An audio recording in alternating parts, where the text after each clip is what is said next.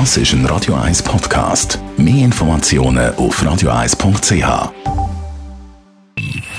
Best auf Morgenshow wird Ihnen präsentiert von der Alexander Keller AG.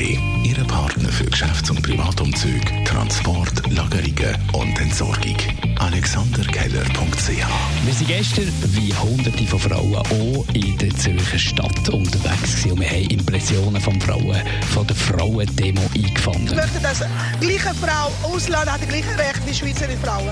Ich bin da zum, also für Gleichberechtigung für Frauen, also dass der Lohn halt gleich ist, also wie der für den Mann. Ich arbeite halt in einer Küche und da hört man schon viel sexistische Kommentare den ganzen Tag. Man hört, ja, Frauen sind schwach oder man hört halt auch Sprüche über den Arsch den ganzen Tag und über das Aussehen. Ich habe das Gefühl, auch in meinem Umfeld merkt man mega stark seit dem Streik letztes Jahr, dass wir viel mehr über auch Gewalterfahrungen oder Ungerechtigkeiten untereinander diskutieren, was mega schön ist und äh, halt auch schlimm zum Hören, wenn Freundinnen von mir vergewaltigt werden. Aber es ist sehr wichtig, dass wir uns über das austauschen können. Ich kann eigentlich nicht durch die Langstrasse, ich muss auf der Langstrasse laufen, ohne dass einem abpfiffen wird.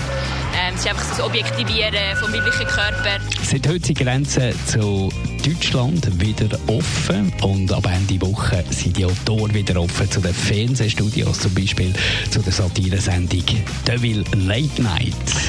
Ich weiß nicht genau, ob das sowieso zu früh gestochen ist, mit was wird anders nach der Corona-Zeit. Sind doch ehrlich, die meisten sind doch einfach froh, wenn es wieder so wird wie vorher und das streben wir natürlich auch an. Und der Dominik Deville hat wieder Lacher live vom Publikum. Und übrigens wird auch wieder gedreht im Schweizer Film. Und da haben wir nachher gefragt, wie das gehandhabt wird, wenn es jetzt einmal eine Kussszene sollte geben.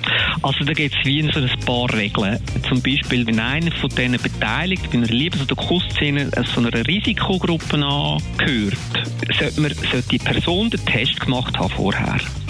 Äh, man geht sogar so weit, dass man empfiehlt, und das gilt jetzt nicht nur für Personen der, aus der Risikogruppe, dass Schauspielerinnen und Schauspieler vielleicht freiwillig in eine Quarantäne gehen vor der Dreharbeit. Und dort kommt eben etwas zum, zum Tragen, was schon in der Schweiz ist, nämlich der gesunde Menschverstand, also das Schauspieler ein bisschen selber müssen entscheiden soll ich jetzt in Quarantäne gehen oder nicht. Die Morgenshow auf Radio 1. Jeden Tag von 5 bis 10.